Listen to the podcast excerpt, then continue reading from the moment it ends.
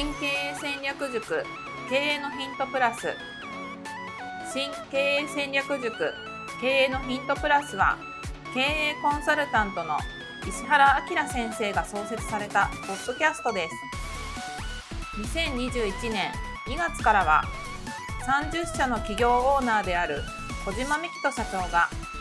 皆様から寄せられた経営マーケティングビジネスセンス生き方などの分野から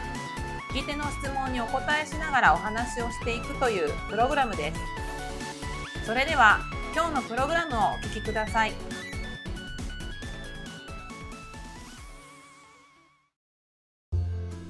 まずはお知らせです。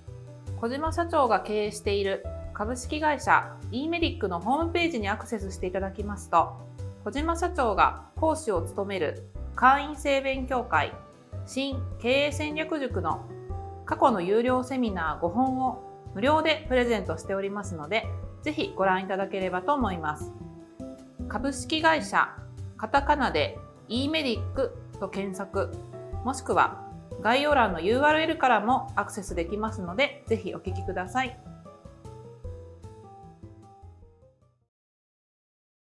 経営のヒントプラス第704回をお届けいたします。こんにちは。ナビゲーターの加藤真由美です。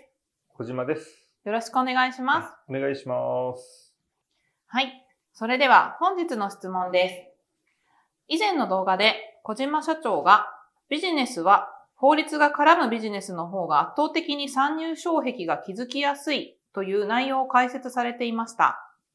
美容クリニックを経営されたのも医療広告ガイドラインの改正を考えてのことだとお聞きしました。ただ、いざ法律改正をビジネスに活かすと考えても、全くアイデアが思いつきません。ここからが質問です。小島社長が注目している今後の法律改正と、それをどのようにビジネスに結びつけていこうと考えられているのかを可能な範囲で教えていただきたいですといただいております。はい、ありがとうございます。これですね、あの、はい、まあ、僕以前から例えば美容クリニックも、その2014年の4月から広告でビフォーアフターが使えない、あの、くなるというのを2018年の8月に知って、まあ、美容クリニックの先生を探してっていうお話もしたと思うんですけど、はい、まあ、それだけじゃなくて、例えば化粧品の通信販売もそうですけど、やっぱり薬機法ですとか、景品表示法っていう法律がめちゃくちゃ厳しいんで、簡単にできないんですよ。うん、基本的には何にも言えない。でも、言えないと売れないから知恵を絞って、何とかして、それをまあ、うまく言わないけど、まあ、匂わせるというか、はい、商品名を例えば、あのなんかそれっぽいネーミングにしたりとかっていうことで連想させたりってどの会社もしのぎを削ってるんですけど、それって全部やっぱり法律と戦ってるわけですよ。はい、で、今の時代やっぱり法律が、法律を、あの、守らないと、やっぱりビッグモーターみたいなことが起こったりとか、まあ、あれは特別かもしれないですけど、やっぱりどこかから内部告発があったりとか、突然景品表示法でやられたりとかっていうことがあるので、やっぱりまあ法律は大事ですよと。で、その中でも特に法律改正というのがめちゃくちゃチャンスですっていう話を僕やっぱ常にしてるんですけど、はい、もう間違いなくというか、うん今までの相談で法律改正をベースにしたビジネスの相談って受けたことないんですよ。うん、あの、例えば、2年後、3年後にこういう法律改、まあ法律じゃなくても何か国の何かの動きが変わるから、うん、こういうビジネスを仕掛けたいのでどう思いますかという質問がね、確かに一度もない。いいんです。な、なぜか。で、さらに、あの、まあ、で、あとは、確かにこのご質問のようなことはよく聞かれたことがあって、いや、小島さんが言ってることはわかりますと。うん、でも、その改正っていうのが、まあ、あまりよくわからないし、じゃ改正が分かったとして、うん、それ、それをもベースにビジネスを組み立てるっていうことが、それ自体がよくわからないと。だからイメージがわからなすぎて。そうですね。はいしかもこれが、あの、大企業とかね、そこそこお金がある会社だったら別として、じゃあ一人で始める場合に、法改正に合わせたビジネスなんて仕掛け、準備、もう、もう、しかも法改正が始まる前から準備なんて、そんなことはできるの、でき、できるんですかみたいなようなことはやっぱり聞かれたことはやっぱあるんです。はい、なので、まあ、実際はいっぱい仕掛けをしてます。なんでかというと、法律改正って、あの、事前に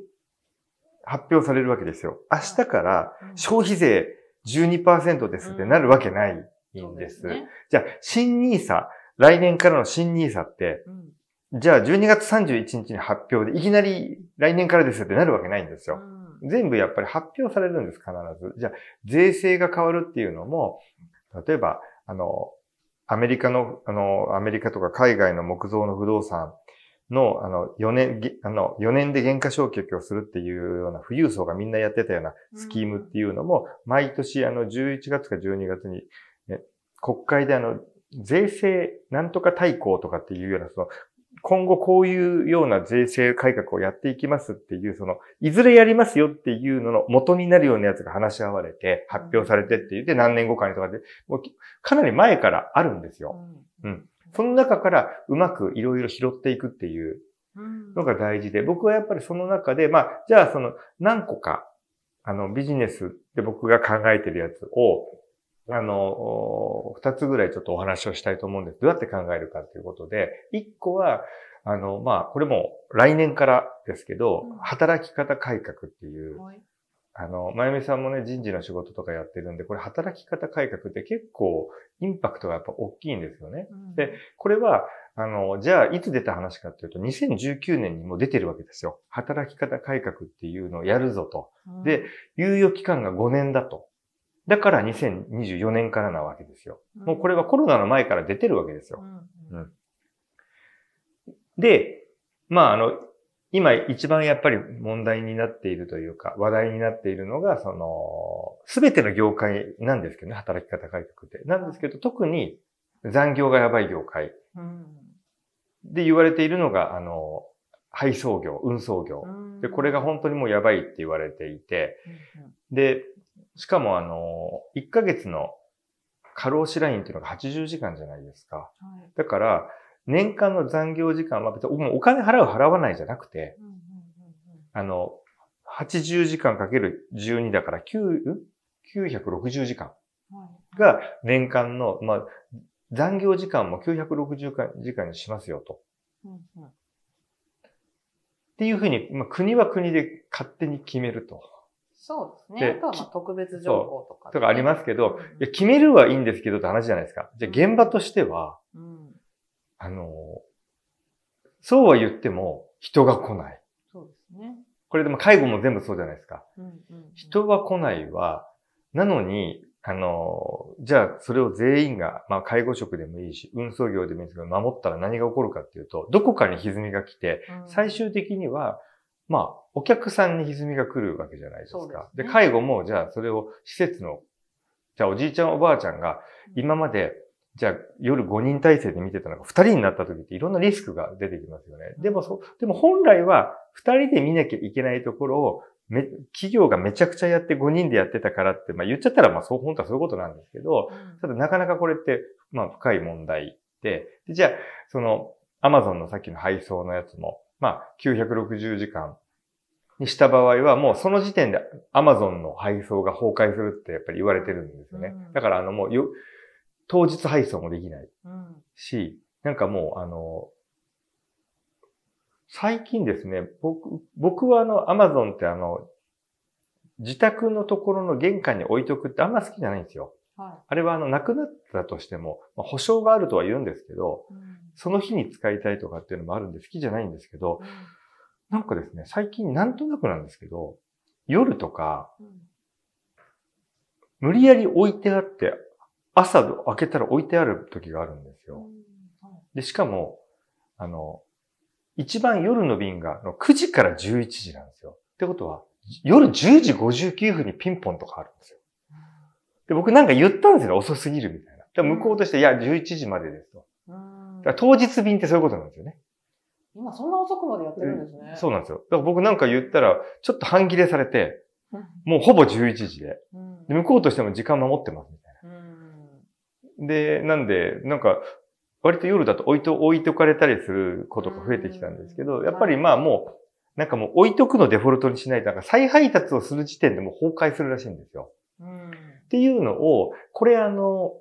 まあ、あの、この内容は、あの、まあ、まゆみさんともやった、これはちょっとプレミアムのね、有料版の方でやった、まあ、あの、日本の未来が暗いよって話の中で、2030年に Amazon の荷物の3分の1が配達ができないまんま、もう、もう、なんか、再配達どころか、配達自体ができなくなるよって話をちょっとしたとありましたね。あの、思うんです。で、その、理由としては、もう、まあ結局もう、ドライバーの数が、のまあ高齢者はやっぱり、じゃあ70、80でできるかというとできないじゃないですか。うんで、あの、そうするとどうなるかというと、もう本当に当日指定とか時間指定がめちゃめちゃ料金が高くなって、一部の人以外にはもうできないというふうになって、しかもそれが3分の1ぐらいが届けられなくなるというのが2030年に来るはずだったんですけど、これもう相当これがね前倒しでやばいんですよ。うんもう来年からやばいし、数年後にはその30年のやつが来るかもって言われてるぐらい、うん本当にやばい。うんいいですね。っていうのが起こっているっていうのから、例えばですけど、じゃあビジネスチャンスを考えていきましょうという話なんですね。うんこの働き方改革で、困る業種っていうのをね、何か考えるんですよ。うんうん、困る業種って何かないかなっていうふうな。それを自分のビジネスのが分かる領域、専門の業界で何かそれによって歪みが生じる。必ず不平不満が出る。それに対して何か自分の知識、スキル、何かを提供できるっていうようなフロント商品が作れないかなっていうような、これって確実に来年来るわけじゃないですか。うんで、これ全部の業界で来るわけですよ。そうですね。うんそうなんですよ。っていうふうに、まあ考えていくと、僕が一番チャンスだ。まあちょっとチャンス、これをね、今のからの話をチャンスっていいのかわ、いいのかわからないんですけど、やっぱりよく言われてるのが、運送業以外にもう一個がやっぱ医療、医療なんですよ。うん病院。はい。で、その、さっきのあの、まあこれもまあ割と有名な話ですけど、1ヶ月のまあ貸し、過労死ラインが80時間。で、年間の残業時間が906の、マックスが960時間。それ以上だと死ぬよって言われてる中で、うん勤務医の、まあ、普通に外科医とかああいう方だと、普通に1800時間とか1900時間を超えてると。これ。時間外ですよ。うんうんうん。やばくないですか？そうですね。どういうサイクルなのか。まあ、だからあれですよ。普通に、まあ、8時間働くじゃないですか。うんうんで、終わったらそのまま当直入るじゃないですか。うん、で、朝じゃあ5時に帰ろう。うんうん休館が入るじゃないですか。うん緊急手術。うんそれどうします？ちょっと、あの、疲れたんで帰りますってなりますか？って。うんそうなんです。なのに、朝9時からは僕の知り合いのお医者さんが言ってたんですけど、その状態で2、3 2時間家に帰って寝ようと思ったら、うんあの、寝れない。で、朝9時からカンファレンスみたいなの始まるんですよ。うんあの、手術の症例のなんかあるじゃないですか。うんはい。で、昼間はその、なんていうんですか、その普通の患者さん来る。で、うん昼、まあ、明日、昼間、まあ、午後、夕方やるじゃないですか。うんで、その合間に手術やるじゃないですか。で、っうんていう、それが延々と繰り返されるっていうう。んしかも、我々の仕事だったら最悪土下座してごめんなさいで、まあ間違えたら済むわけじゃないですか。うんうんでも、もう、もし間違えたら死んじゃいますよね。うんしかも訴えられますよね。うんっていう中でやっていると。いう中で、うんだからって、この、まあもちろんこれあの、実際は960時間を超えたら、あの、ダメなんですけど、病院が回らなくなるんで、まあ、あの、なんていうんですかね、その、特例みたいなやつでうん、10年後ぐらいまでは、なんか、お医者さんだけは、2030、確かあれですよね、2035年までは、1800時間は OK っていう。うん。うん。あじゃないと特に地方がもう医療が本当に終わるんで、あのお医者さんが誰もいないっていう、うん。うん。例えば、全員がその時間内で守って、お疲れっすって帰っちゃったら、そうなんですね。っていうのがあって、まあ、しょうがなくそういうふうにやるっていうことなんですけど、はい。今回はここまでとなります。経営のヒントプラス第704回をお届けいたしました。最後までお聞きいただきありがとうございました。ありがとうございました。今日のポッドキャストはいかがでしたか？番組では小島社長への質問を募集しております。メールアドレス info アットマーク m-aim.jp 宛てに質問内容を記載の上、件名を経営のヒントプラスの質問と明記してお送りください。メールアドレスは、ポッドキャストの概要欄にも記載しておりますので、そちらもご確認ください。それではまたお耳にかかりましょう。ごきげんよう。さようなら。